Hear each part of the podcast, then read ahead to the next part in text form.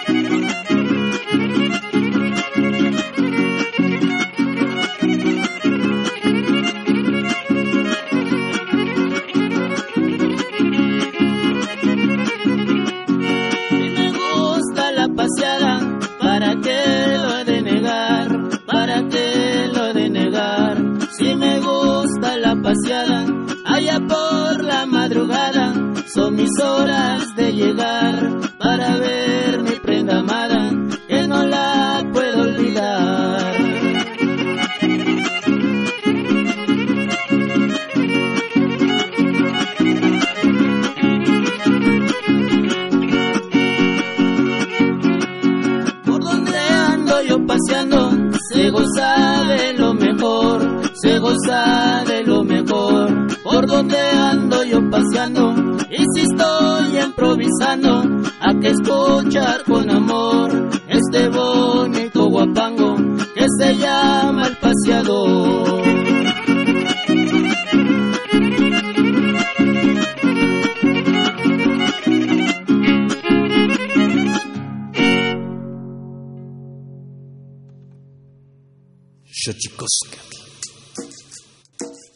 El collar de flores comienza a hilarse. Es momento de ir a lo profundo. Radio UNAM presenta Xochicóscatl, collar de flores, con Mardonio Carballo. Hacemos revista del México profundo.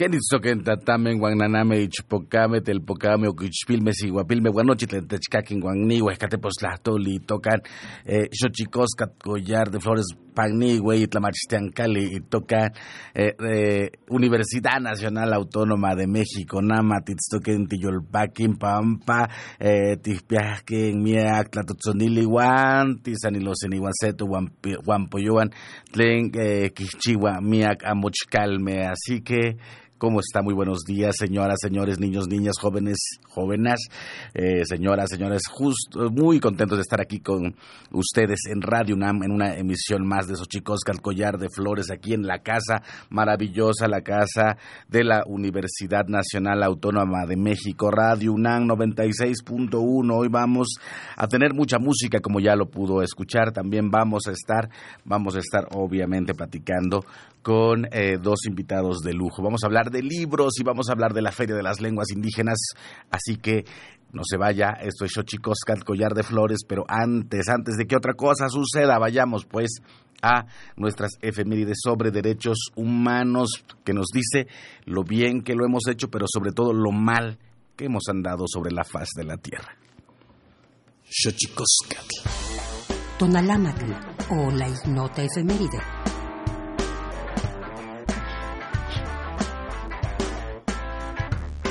5 de agosto de 1789. En Francia, la Asamblea Constituyente abole el régimen feudal con la suspensión de los privilegios fiscales, diezmos y derechos señoriales. 6 de agosto de 1945. Durante la Segunda Guerra Mundial, Estados Unidos lanza su primera bomba atómica sobre la ciudad de Hiroshima, Japón, donde mueren cerca de 140.000 personas a causa del ataque. 7 de agosto de 1904, nace Ralph Bunche, politólogo y diplomático estadounidense, reconocido en 1950 con el Premio Nobel por su mediación por el amistío entre judíos y árabes al final de la década de 1940. Bunche fue el primer galardonado negro en la historia de dicho premio, pues hasta esa fecha todos ellos habían sido de tez blanca. 8 de agosto de 1883. En San Miguel Anenecuilco, Morelos, nace Emiliano Zapata, quien se convertiría en uno de los principales líderes de la Revolución Mexicana. 9 de agosto, Día Internacional de los Pueblos Indígenas, declarado así por la Asamblea General de las Naciones Unidas el 23 de diciembre de 1994, en conmemoración de la primera reunión del Grupo de Trabajo sobre Poblaciones Indígenas de la Subcomisión de Prevención de Discriminaciones y Protección a las Minorías de la ONU, celebrada en 1982. También un 9 de agosto, pero del año 2004, la Comisión Nacional de Derechos Humanos emite en México su Recomendación General número 7 sobre las violaciones a la libertad de expresión de periodistas o comunicadores. 10 de agosto de 1970. En Grecia, el gobierno de aquel país decide liberar a 500 presos que retenían en campos de concentración. 11 de agosto de 2006. El Consejo de Seguridad de la ONU dicta la resolución 1701 que demanda el cese de las hostilidades en el sur del Líbano entre Hezbollah y el ejército israelí.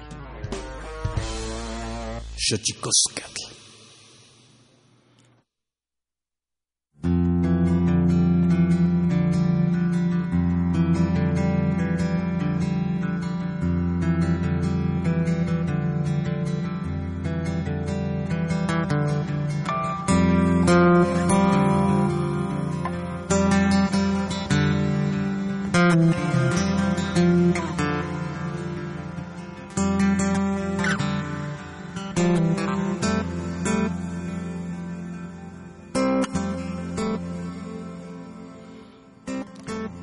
Como ya le decía, como ya le decía, eh, vamos a hablar, entre otras cosas, de música, vamos a hablar también de libros, pero antes vamos a hablar de la Feria de las Lenguas Indígenas 2019. Juan Gregorio Regino, director del Instituto Nacional de Lenguas Indígenas y que tiene un espacio en este programa Xochicosca, el Collar de Flores, tienen aquí eh, lo que se llama la sección Tlachtolcuepa, que nos devela los secretos de las lenguas indígenas. Y bueno, hoy está con nosotros en la línea Juan Gregorio Regino, ¿cómo estás? Hola, buenos días, Mardonio. Muchas gracias por este espacio. Y pues para anunciarles que andamos aquí ya muy apurados, puesto que el día 9, este, pues ya este, inauguramos la Feria de las Lenguas Indígenas Nacionales en el CENAR. Entonces, pues andamos muy muy apurados con los últimos detalles para que este esta emisión del, de la feria pues pueda ser muy atractivo, pueda ser muy interesante para todo el público que asista y pues es, es hacer extensiva la invitación para que nos acompañen a, pues a las diferentes actividades que vamos a tener en donde pues obviamente pues tendremos este presentación de libros, habrá comida tradicional, artesanía, poesía, danza, eh, aplicaciones digitales, conferencias, conversatorios, música, pues no podía faltar. Entonces este será una actividad muy muy nutrida. En total tenemos consideradas 167 actividades, lo cual pues nos habla de, de, de pues de un, un conjunto de actividades que pueden ir desde niños, jóvenes, adultos y pues están están totalmente cordialmente invitados. Juan Gregorio Regino, esto es el 9 de agosto, Día Internacional de los Pueblos Indígenas. Platícame un poco más del contexto. Escuchaba algún spot que está ahora circulando por las radios nacionales. Lo escuchaba justamente en la mañana y habla del riesgo de las lenguas indígenas y eh, la maravilla que se convierte en festejarlas, pero sobre todo buscar las formas en las cuales eh, se pueda incidir en su desarrollo, en su fortalecimiento y sobre todo también en su supervivencia, ¿no, Juan Gregorio? Sí, de hecho arrancamos el 9 justo en el marco del Día Internacional de los Pueblos Indígenas. Las actividades serán, serán el 9, 10 y 11 en cuatro sedes, que es el Centro Nacional de las Artes, el Museo Nacional de las Artes, el Centro Cultural Los Pinos y la Cineteca Nacional, y este año está dedicada a las lenguas indígenas que están en alto riesgo de desaparición. Como sabes, estas lenguas generalmente están ubicadas en el norte, por lo que estarán aquí como invitados los estados de Baja California, Chihuahua, Coahuila, Durango, Sinaloa, Sonora. Y en estas en estos estados pues se hablan las lenguas de Seri, el Kikapú, el Quiligua, el Cuay, Cucapá, Cumiay, Tepehuano, el Odan, este, Pai Pai y el Mayo.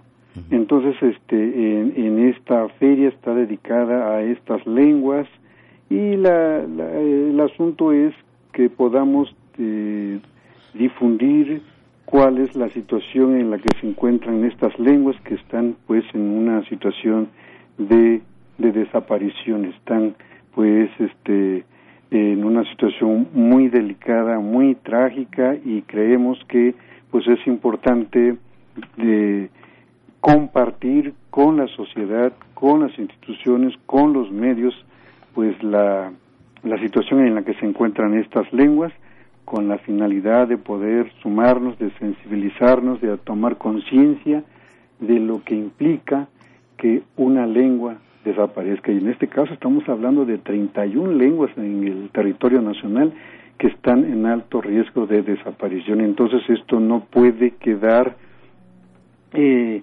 eh, solamente eh, del conocimiento del instituto, sino que creo que hay que trascenderlo, hay que difundirlo, hay que alertar a toda la sociedad acerca de lo que significa la pérdida de estas lenguas. Estamos hablando con Juan Gregorio Regino, director del Instituto Nacional de Lenguas Indígenas, INALI por sus siglas, y bueno, ha sido eh, siempre, bueno, incluso la propia creación eh, del Instituto Nacional de Lenguas Indígenas, pues ha sido un logro de la, de la sociedad, un logro de un movimiento, del movimiento indígena, y ha sido importante, Juan Gregorio, eh, la conformación del propio instituto y obviamente los saberes que devienen de él. Yo quisiera preguntarte, Juan, ¿cómo se mide el grado de riesgo de una lengua, grado de peligro de desaparición de una lengua en términos pues ya más eh, formales eh, con respecto a los estudios que se desarrollan en el instituto. Sí, nosotros creamos un, una, un comité que eh, un comité asesor con el que nosotros este de manera colegiada definimos criterios con base en el número de hablantes. Entonces encontramos que hay de lenguas indígenas que están en alto riesgo, otros que están en mediano riesgo y otras que se consideran lenguas amenazadas. Esto según el número de hablantes, según el número de comunidades donde se habla, según pues el y básicamente estos dos datos y, y estos datos igual los obtenemos de un trabajo coordinado que hacemos con el INEGI, que definimos ahí algunos criterios que nos permiten detectar el número de hablantes que existen en estas lenguas. Juan Gregorio Regino, eh, que el, Instituto Nacional de Lenguas Indígenas tiene un espacio aquí que se llama Tlachtolcuepa, se lo pusimos en náhuatl para honrar eh, las actividades eh, del instituto. Y siempre ocurre que en este espacio que coordina el INALI pedimos a nuestro invitado que nos devele una palabra de su preferencia, una palabra que encierre, digamos, una conceptualización de su propio mundo. Y yo no te quiero dejar ir, mi querido Juan Gregorio Regino, director del Instituto Nacional de Lenguas Indígenas, sin que nos hagas del Cuepa en vivo. ¿Alguna palabra, algún concepto en mazateco? Para quien no lo sepa, Juan Gregorio Regino es hablante de la lengua de María Sabina, la lengua mazateca. Y yo no te quiero dejar ir, Juan Gregorio, sin que nos digas un secreto de alguna palabra o de algún concepto en mazateco que seguramente nos develará los secretos y los misterios de tu idioma. Me encanta mucho una palabra que justamente tiene que ver con nuestra ritualidad, es Doba y Sin. Doba es lugar y sin imágenes, es el lugar de las imágenes, es el lugar de la perfección, es el lugar de la sabiduría, es el lugar donde nuestros sabios este, a través del ritual eh, acuden para adquirir enseñanzas, para conocer las plantas, para conocer las hojas, para conocer eh, los animales que pues que pueden curarnos cuando alguna enfermedad no este contraemos. Qué maravilla, Juan Gregorio. A ver, entonces hay conversatorios, habrá conciertos, presentaciones del libro, algún encuentro gastronómico. esto ocurrirá en el CENART, Centro Nacional de las Artes, Churubusco y Tlalpan, para los que se pregunten dónde está el Centro Nacional de las Artes. Ahí se está llevando a cabo, la Feria de las Lenguas Indígenas eh, Nacionales. ¿A partir de qué hora, Juan Gregorio, eh, pueden eh, estar o encontrar actividades las personas que acudan al llamado del Instituto Nacional de Lenguas Indígenas? Todas las actividades son gratuitas y desde las 9 de la mañana hasta las 7 de la noche tendremos actividades. Recuerden que los conciertos pues, generalmente los estamos haciendo por las tardes, la parte poética, la parte literaria. Y también comentarte que es la primera vez que tenemos como invitado a un país extranjero, en este caso es Canadá. Entonces las primeras naciones de Canadá tendrán aquí una representación y pues podremos conocer además de todas las expresiones artísticas, académicas de los pueblos indígenas de México, también eh, de los hermanos indígenas de Canadá. Entonces, este es un programa pues este bastante atractivo, pues invito a todo el público a que nos acompañen en esta feria de las lenguas indígenas. Arrancamos el 9 a las 10 de la mañana en el Centro Nacional de las Artes.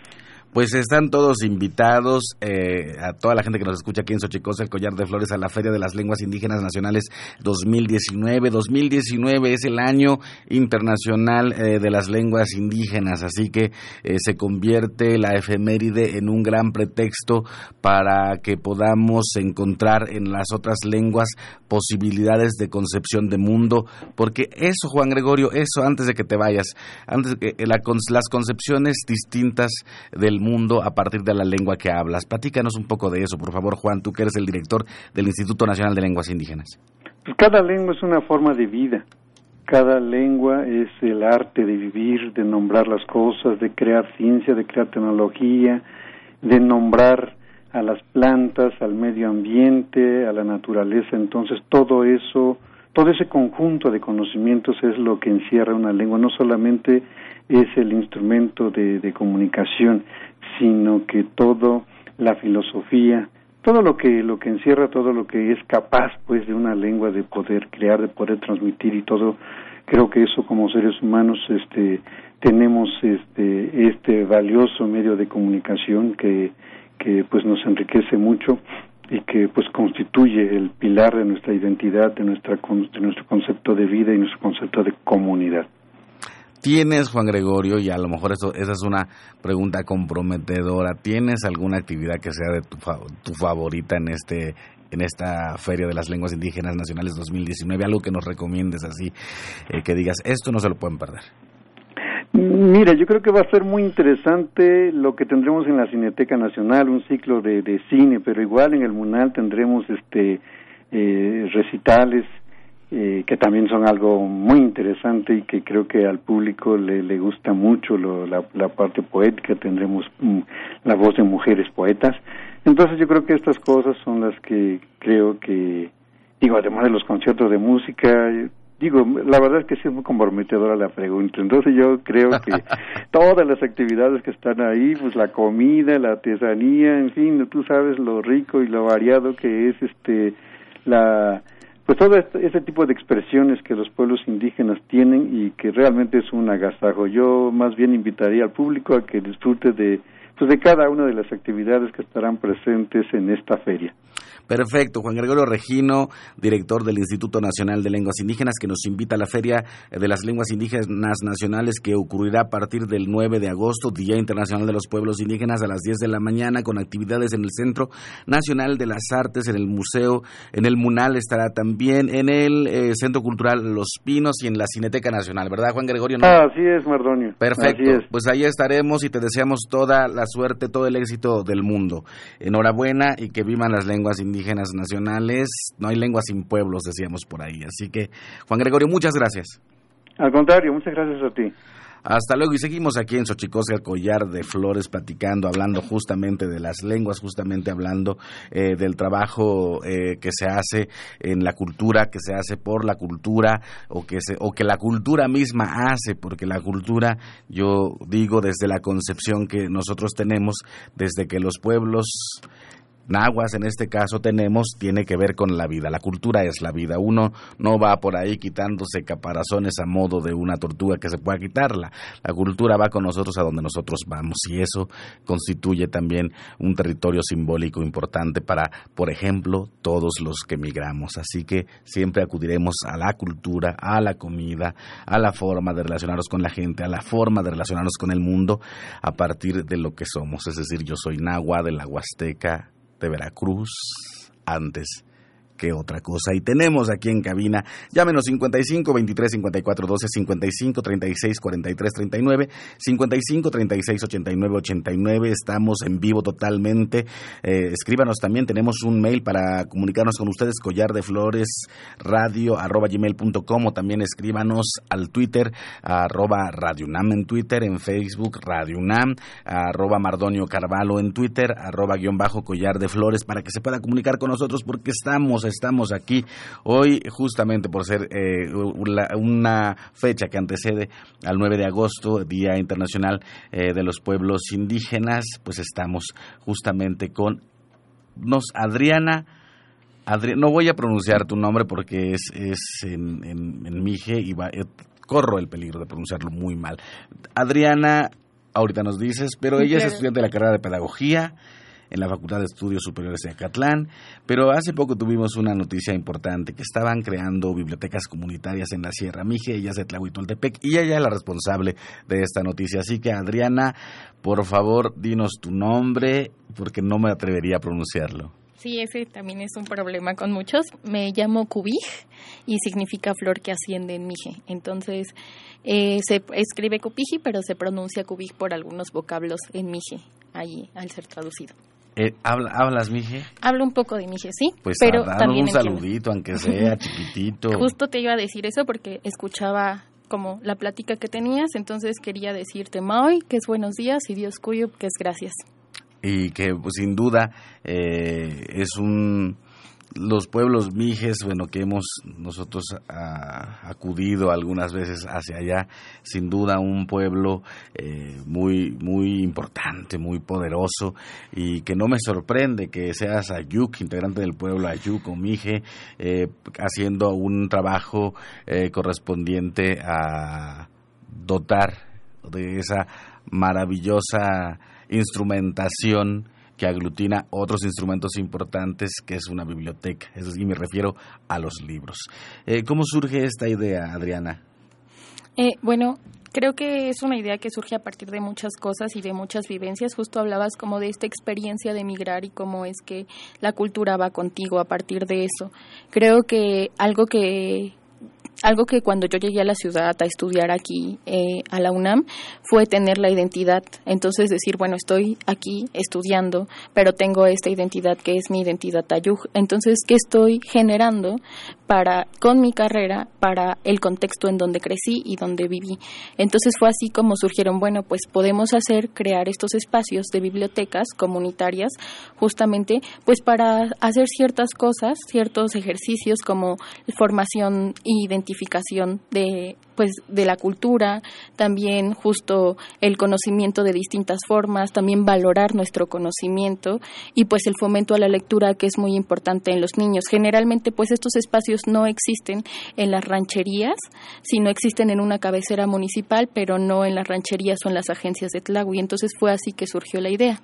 Pues qué maravilla, porque sin duda has tenido eh, bastantes complicidades porque inauguraron una con cuatro mil títulos, lo cual me parece importante. Yo les pediría a nuestros amigos eh, de Diversión Veracruzana, Diversión Veracruzana, eh, hemos estado en la Roma en la colonia Roma de la Ciudad de México, que parece que se ha convertido en un enclave del guapango huasteco y ahí los hemos conocido y sin duda el guapango se está convirtiendo en una especie del nuevo rock and roll en la Ciudad de México, porque cada vez están eh, más eh, jóvenes interesados en ello y todos se cuelgan eh, jaranas, quintas guapangueras o violines al hombro y, y van por ahí haciendo las suertes de la música tradicional mexicana. Y bueno, ellos son Nabor Tolentino. ¿Quién es Nabor Tolentino?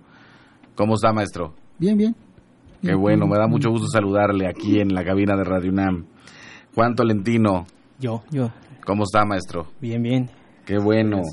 Aureliano Tolentino. Yo. ¿Cómo está? Bien, bien. A ver, ¿quién, quién me platica cómo nace eh, la diversión huasteca? Y porque me ponen acá huapango en lengua otomí. ¿Todos son hablantes de otomí? Sí. Ah, pues no los vamos a dejar si no se avientan una pieza en otomí, maestro, sería increíble. Este, ¿quién me platica la historia de diversión veracruzana? Pues este, es que la, bueno, la gente, este, así nos, bueno, nosotros así nos pusimos el, el trío de diversión veracruzana porque pues la gente cuando vamos a un evento nos dice, no, pues este, esto cambian bonito, se escucha muy bonito la canción y cuando cantan en otomí y pues pues nos alegran el, en el en el ambiente, en el evento donde donde nos, nos llaman, dicen, haciendo dice la gente, por eso ya este pusimos el diversión veracruzana. ¿Y cómo, cómo se les ocurre venir a la Ciudad de México? ¿Viven aquí? ¿Aquí se formaron? Eh, porque los hemos visto por, por varios lugares de la ciudad. Este, pues sí, este, pues nos venimos así a trabajar, este, pues ya, este, pues los tres, pues ya quedamos que, bueno, vamos a dedicar la música, como ven chavos, y le pregunto a ellos, entre los tres, los tres hermanos, y ya, este, pues dicen, no, pues sí, pues ya es, es muy, muy bonito, pues, pues a, a que echarle ganas a la música, pues estamos cantando así del el otomí así del para pues, para que la, la, gente así pues, bueno se sorprende porque dicen no pues pues si aboco el guapango pues cuál guapango cantan en otomí pues no pues estamos en el guapango en otomí pues en la camaya y así Ah, ¿quién hace la traducción? ¿Hacen las traducciones? ¿Las traducciones son de otros? ¿O escriben, eh, escriben guapangos en otomí? ¿Cómo es la cosa?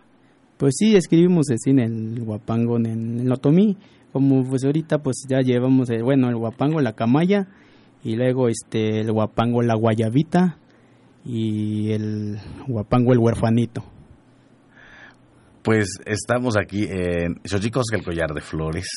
Y bueno, siempre los tiempos de la radio son importantes, hay que hacerle caso a la producción. Alejandra y Rauda nos está diciendo saludos a la producción de Xochicos, el collar de flores, que no se podría hacer nada sin ellos. Es lo maravilloso de la radio. La radio es una acción colectiva, la radio es algo que ocurre eh, con el trabajo de mucha gente. Así que sin duda eh, merecen un aplauso y un guapanguito para la producción ahorita que regresen, ¿no, maestro?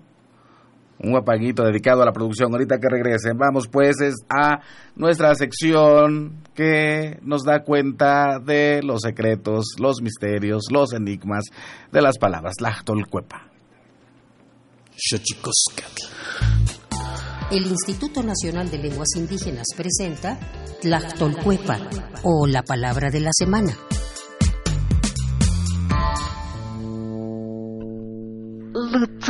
Esta es una expresión de origen chinanteco que se utiliza para referirse a aquella persona que cuenta con características especiales, que tiene la capacidad de transformarse físicamente, que tiene poderes sobrenaturales y el don de hacer el bien y el mal.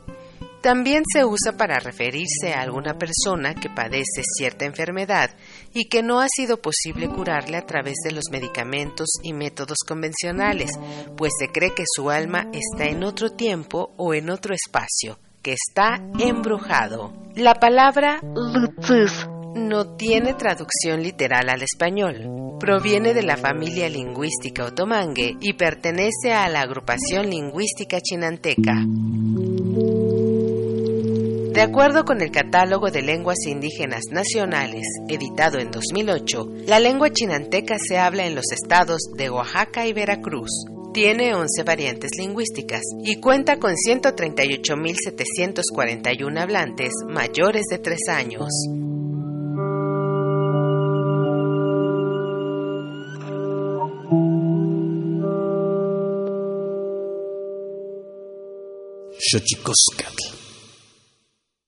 Pluriversos PUIC, un mundo culturalmente diverso. Espacio en colaboración con el Programa Universitario de Estudios de la Diversidad Cultural y la Interculturalidad. La ciudad de Los Ángeles es una de las ciudades más diversas donde se hablan muchas lenguas de muchos países. Están los uh, indígenas de Estados Unidos, es la población más grande de indígenas aquí, es Los Ángeles, de las Américas. En la actualidad, el Frente Indígena de Organizaciones Binacionales está conformado por indígenas migrantes, unidos principalmente por un fuerte deseo de ayudar a las comunidades indígenas mexicanas asentadas en Estados Unidos, así como a sus comunidades de origen en México. El FIOP ha iniciado una importante labor por el rescate del uso social de las lenguas indígenas, para lo cual realizaron los días 21 y 22 de julio pasado la cuarta conferencia de literatura indígena en la ciudad de Los Ángeles, California. Pero, ¿cuál es el panorama de la existencia e importancia de las lenguas indígenas mexicanas en Estados Unidos? Esta es la lectura que realiza Odilia Romero, traductora, luchadora social e indígena trilingüe, quien actualmente coordina al Frente Indígena de Organizaciones Binacionales. Los hablantes más fuertes pues son los zapotecos, los ayuk, hay chinantecos en esta área de, de Los Ángeles, que son, no sabemos con exactitud cuántos hablantes hay, pero para empezar, digamos que el zapoteco, yo diría que habría unas 50 variantes en la ciudad de Los Ángeles, porque sé que hay 42 bandas 42 pueblos, 42 diferentes lenguas. Con exactitud sabemos que hay 42 bandas, entonces con exactitud sabemos que hay 42 variantes de pueblos zapotecos, sin contar los ayuks, sin contar los de chinantecos. Pues cientos de lenguas es lo que se habla aquí en la ciudad de Los Ángeles. Para Odilia Romero, la Conferencia de Literatura de Lenguas Indígenas en Los Ángeles representa un espacio muy importante de reflexión y fomento a la literatura indígena. Desde los talleres que se realizaban bajo el nombre Sogocho es más que fiesta, creció el interés para convertirse en una conferencia binacional, la cual se alberga desde su origen en la emblemática Biblioteca Central de la ciudad de Los Ángeles. Pero entonces el reto de nosotros como pueblos indígenas, ¿cómo creamos nuevos escritores? Porque sí hay un buen, pero creo que los hemos traído a todos en estos cuatro años, tal vez nos faltan dos o tres nada más, y apoyarles y darles ese espacio para que en diez años la conferencia de literatura indígena aquí en Los Ángeles sea mucho más grande. ¿Cómo logramos invitar a la comunidad que escriba sus historias?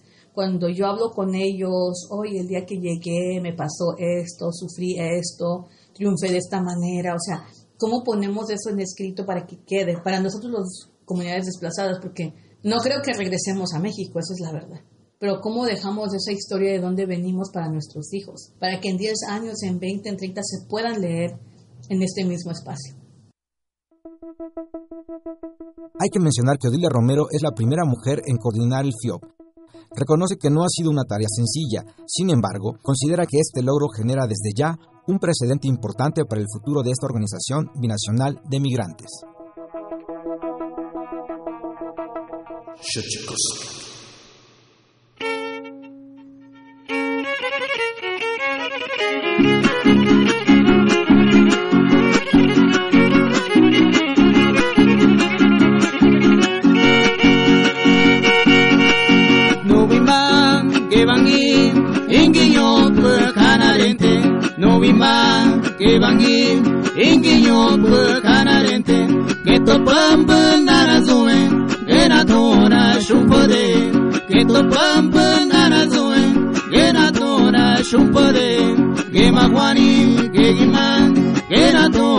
superé.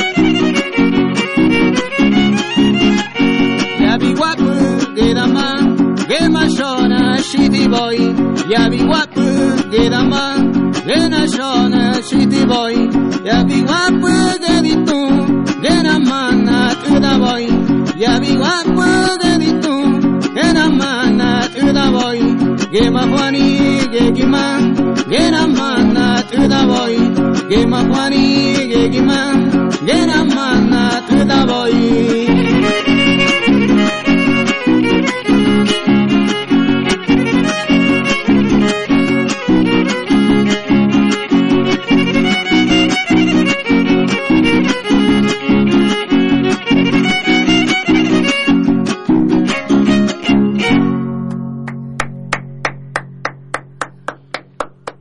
Diversión veracruzana, los, supongo que son hermanos, ¿va?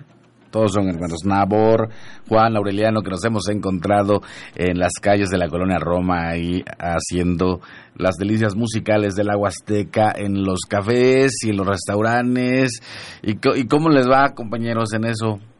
Pues bien, bien, gracias a Dios, pues ahí, ahí estamos buscando el pan de cada día ahí en el, pues la gente, pues gracias a, a la gente que nos han apoyado, pues y este, pues ahí estamos.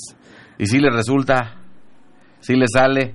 Pues aunque, pues no, pues aunque no, no mucho, pero, pero pues, ahí, este, ahí, ahí andamos, pues ya lo que nos llevemos, pues como decimos, este, pues este, pues salió algo, los dicen mis, mis hermanos, pues ahí está, pues, pues ya es bueno, es bueno, bueno es bueno que salga, pues es bueno, dice, pues hay que, hay que, este, hay que echarle gana, pues dice, Pues sí. dice ellos, pues sí, pues que a veces ahorita, pues, a veces, pues llueven temprano, pues a las 2, a las 3, pues, las 3 de la tarde, ya dicen, no, hijo, pues ya, pues ya ni modo, pues ya, ya que irnos, pues ya los, pues ya los lugares, pues ya los cierran, bajan las cortinas, pues ya no, ya, ya no podemos seguir cantando, pero, pero pues ahí andamos, no nos quejamos, pues ya lo que salga son buenos. ¿Dónde los pueden contratar, maestro? ¿Tienen algún teléfono, Facebook o, o algún...? Sí, en el Facebook del trío Diversión Veracruzana, pues ahí ahí estamos eh, eh, ahí en contacto, pues los números del teléfono, tarjetas, pues ahí ahí estamos ahí en el Facebook. Perfecto. Adriana, segunda biblioteca pronto. A ver, platícanos. Bueno, pues como la primera biblioteca comunitaria tuvo bastante éxito en, dentro de Texas, pues nos hemos dedicado también a trabajar con los niños de, de, la comunidad. Entonces trabajamos fomento a la lectura, también trabajamos como elaboración de cuentos y algunas expresiones artísticas dentro de ese espacio. Eh, fue, fue así como otra ranchería se interesó también en la en este proyecto y iniciamos con el, la gestión de la segunda biblioteca que es en Rancho Flores y eso es lo, a lo que nos estamos dedicando este año. Eh, ya este año a la mitad entregamos la- los libros a la autoridad y ya, se, ya está en la formación del espacio y esperamos que en diciembre pues se complemente con la otra parte de las donaciones que va a haber en la Feria Internacional del Libro Universitario que va a ser del 27 de agosto al primero de septiembre. Entonces estamos aceptando donaciones de cualquier libro menos material, eh, libros de texto gratuito. Son los únicos que no aceptamos y todos que estén en buenas condiciones.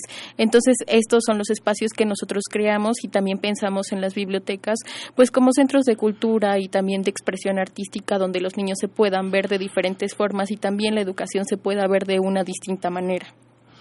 ¿En qué semestre estás? Esto, acabo de pasar al quinto semestre, hoy inicié quinto semestre de Estás bien chiquita y qué maravilla que estés preocupada por hacer eh, este tipo de trabajo que, que sin duda es importante y que sin duda redundará en pues en una generación distinta, una generación con libros, ¿no? Los libros eh, siempre so- siempre serán eh, una puerta hacia un mundo distinto y eso creo que, que, que eso es importante. Te felicitamos aquí en Muchas Collar de gracias. Flores y bueno, a ver, vamos a abrir la convocatoria. Eh, ¿Dónde te pueden, dónde te pueden eh, contactar, Adriana, para que podamos donar libros para la segunda biblioteca para la ranchería vecina Las Flores? Pues vamos a estar del 27 de agosto al 1 de septiembre en la Feria Internacional del Libro Universitario, que va a ser en el Centro de Convenciones de Ciudad Universitaria, que está por Avenida del Imán. Ahí vamos a tener un stand donde pues pueden ir a de- dejar sus donaciones. También tenemos una página de Facebook que se llama Bibliotecas Comunitarias y ahí hemos subido todo el trabajo y el resultado de la primera biblioteca. Ok, a ver, va otra vez. Facebook, Bibliotecas Comunitarias, así búsquenla. ¿Tú tienes Facebook? Sí, ¿Lo quieres dar? Sí, es, es que es, está en Mije, entonces es K. Del, deletréalo. Exacto, K-U-P-I-J-Y Vargas. Es que es Cupiji Vargas. A ver, se pronuncia, se pronuncia o se escribe más bien Cupi, Cupiji. Ajá, y se pronuncia Cubija. Exacto, Cupiji Vargas, K-U-P-I latina, J-Y. K-U-P-I-J-Y. K-U-P-I latina, JY Vargas. Ahí está en Facebook y estaremos entonces en la Feria del Libro Universitario para que la gente que quiera y también si usted quiere donar algún libro, que llámenos aquí a cabina y nosotros le, tomamos sus datos y nosotros la ponemos en contacto, lo ponemos en contacto con eh, Adriana para que usted sea partícipe de, yo creo que uno de, las, de los actos más nobles. Eh, decía eh, Federico García Lorca en uno de sus en, una carta que escribe para ir a inaugurar la biblioteca de un pueblo en España decía que él siempre pensaba que sería importante dar un libro y medio pan. Decía que era importante que no solo se eh, gestara la, solo la, se pensara solo en la alimentación de la gente, sino que también en el alimento intelectual, porque decía que así uno va a crear eh, seres críticos, eh, seres disidentes, seres pensantes que ayudarán al cambio en los venideros días, ¿no? Así que me parece importantísima la labor de Adriana y que nació, fíjese usted, hijo, ¿no? Ya cuando uno escucha estas fechas ya uno se siente, pues ya, ya, ya, ya, ya más, ahora sí que como dicen, más para allá que para acá. Nació en Tlahuitoltepec, Oaxaca, el 26 de octubre de 1998.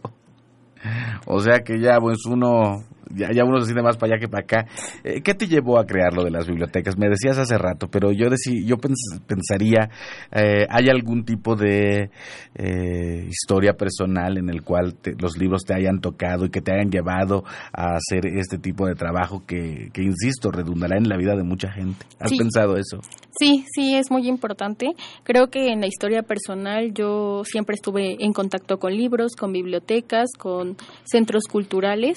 Eh, porque viví un tiempo también en la ciudad de Oaxaca, pero siempre jamás se perdió como el contacto que teníamos con Tlawi. Y algo también que es muy importante en la historia personal mía es que siempre mis papás me involucraron en los procesos internos de del, del propio pueblo, las asambleas comunitarias, el elegir a los, a los representantes, a las vocales, el sistema normativo interno. Entonces, yo me acuerdo mucho que cuando era chica yo decía, bueno, yo quiero ser vocal de educación en algún momento. Y en ese momento pensaba, quiero ser regidora de educación, pero para ser regidora de educación se necesita una larga carrera dentro de los puestos comunitarios de, del propio del, del propio pueblo. Entonces fue por eso que también elegí pedagogía, estudiar pedagogía, porque se me hacía una carrera importante e interesante. Cuando entré a la carrera, pues tuve como esta frustración de, bueno, estoy viviendo hasta acá, qué está pasando, qué estoy originando para mi comunidad. Me gusta mucho la epistemología, la epistemología del sur, en la corriente de colonial. Entonces decía, bueno, es que la, la, educación es un derecho y es para todos, pero no existen los mismos, los mismos caminos para todos los niños y para todos los jóvenes de acceder a los mismos recursos o de acceder a la misma información. Entonces fue así como pues se creó la biblioteca porque para mí los libros han sido como las ventanas a todo un mundo, las ventanas a querer ser universitaria, también a descubrir autores que pues representaron mucho para mí. Y, ¿Quiénes son tus autores favoritos? Pues mis autores favoritos, tengo una autora favorita que es Elena Poniatowska, creo que es a la que más he leído porque me acuerdo mucho que en la biblioteca del municipio de Claudia había el libro de Lilus Kikus, entonces mi mamá lo sacaba y me lo leía todas las noches como por partes, entonces ella es mi autora favorita porque pues es a la que más le he dedicado tiempo, pero pues ya con el tiempo también he tenido pues más intereses a lo mejor también en la poesía, entonces mi poeta favorito es José Emilio Pacheco. Mm. Y pues fue así como pues empecé a, a, trabajar con, con los libros como pues escalón para, para pues seguir creando todas estas redes y en enero del 2018 lanzamos una una convocatoria en Facebook, un post bastante pequeño, se compartió muy poquitas veces, todos los que nos daban libros pues eran amigos míos de mi facultad, del sistema de becas, era solo un círculo muy cerrado. Después de eso, eh, en verano, eh, yo había trabajado en una empresa de helados en Oaxaca, entonces ellos me dijeron, ah, nosotros vimos tu convocatoria, entonces podemos subirla a nuestra página porque pues tenemos más seguidores. Y fue así como se, eso se compartió muchísimas veces y llegamos a tener más de cuatro mil libros. Y así se habilitó la primera biblioteca comunitaria. Ahora pues hemos encontrado más necesidades, como que el espacio pues ya nos queda un poco más reducido y más pequeño.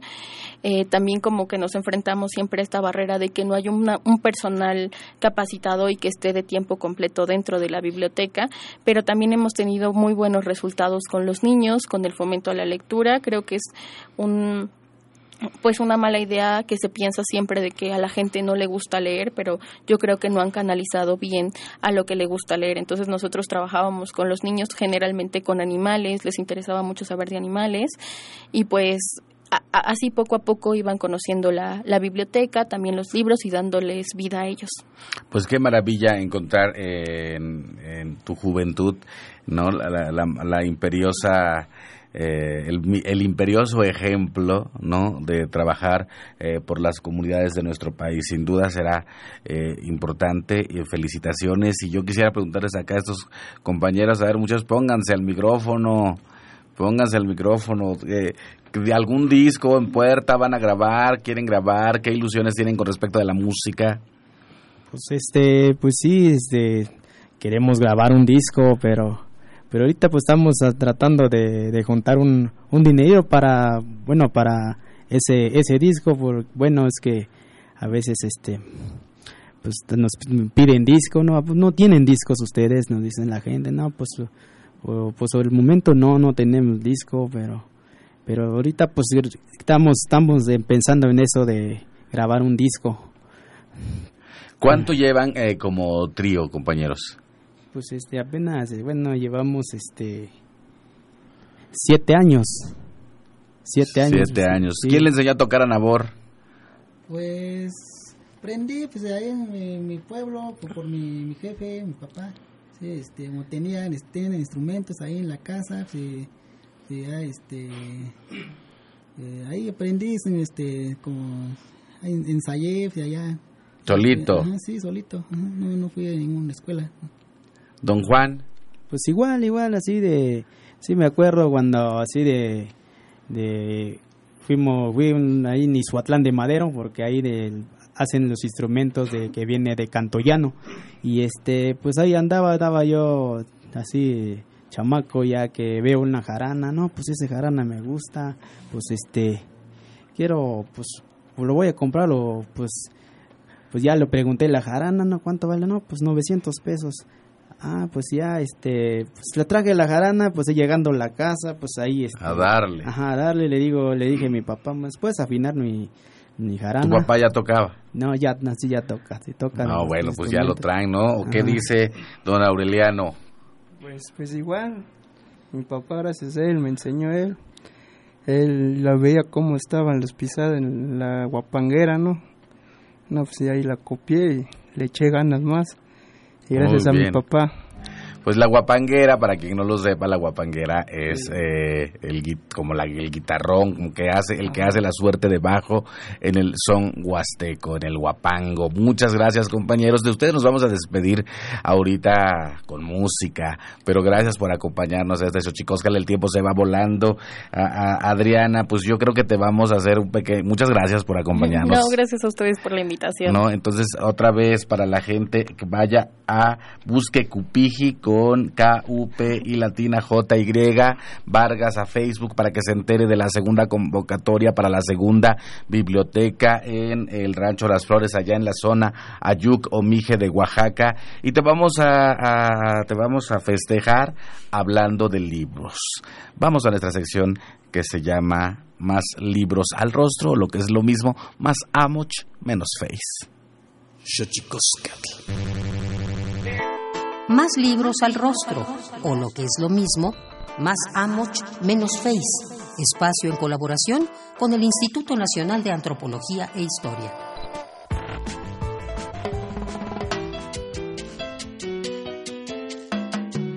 La mulata, que cubre y descubre muslos, cintura y pecho en el movimiento de los solanes que enmarca su vestido y el negro que la acompaña con un son, una rumba, conga o samba, en ese momento salvaje y erótico, han sido dos de los principales embajadores de la cultura afroantillana contemporánea.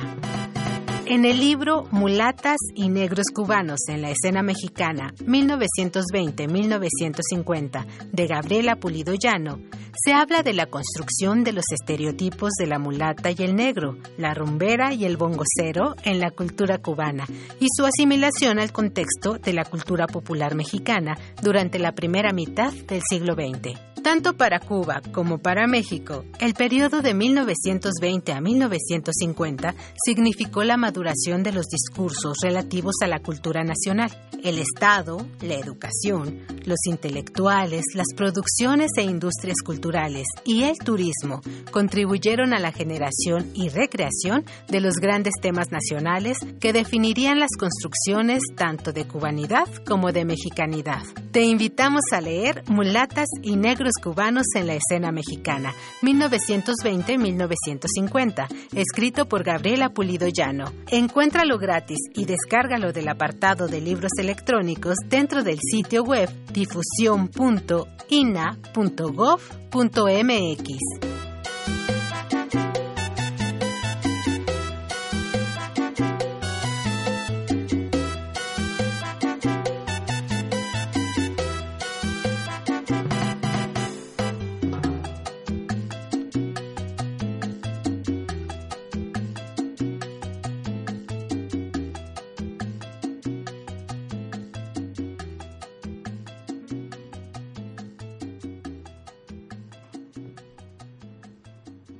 Xochicoscatl.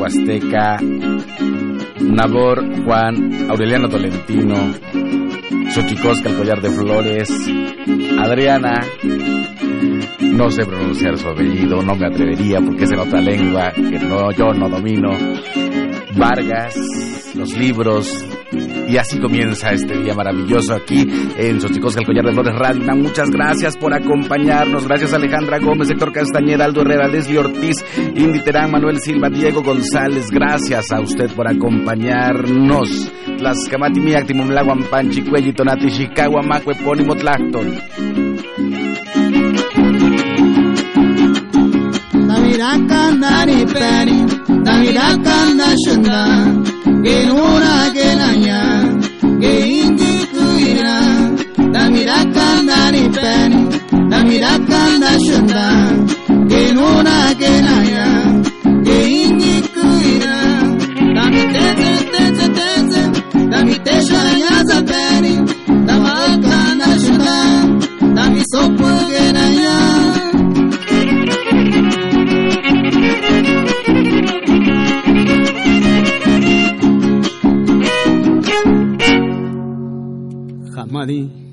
Esto fue Xochicóscatl, Collar de Flores, con Mardonio Carballo.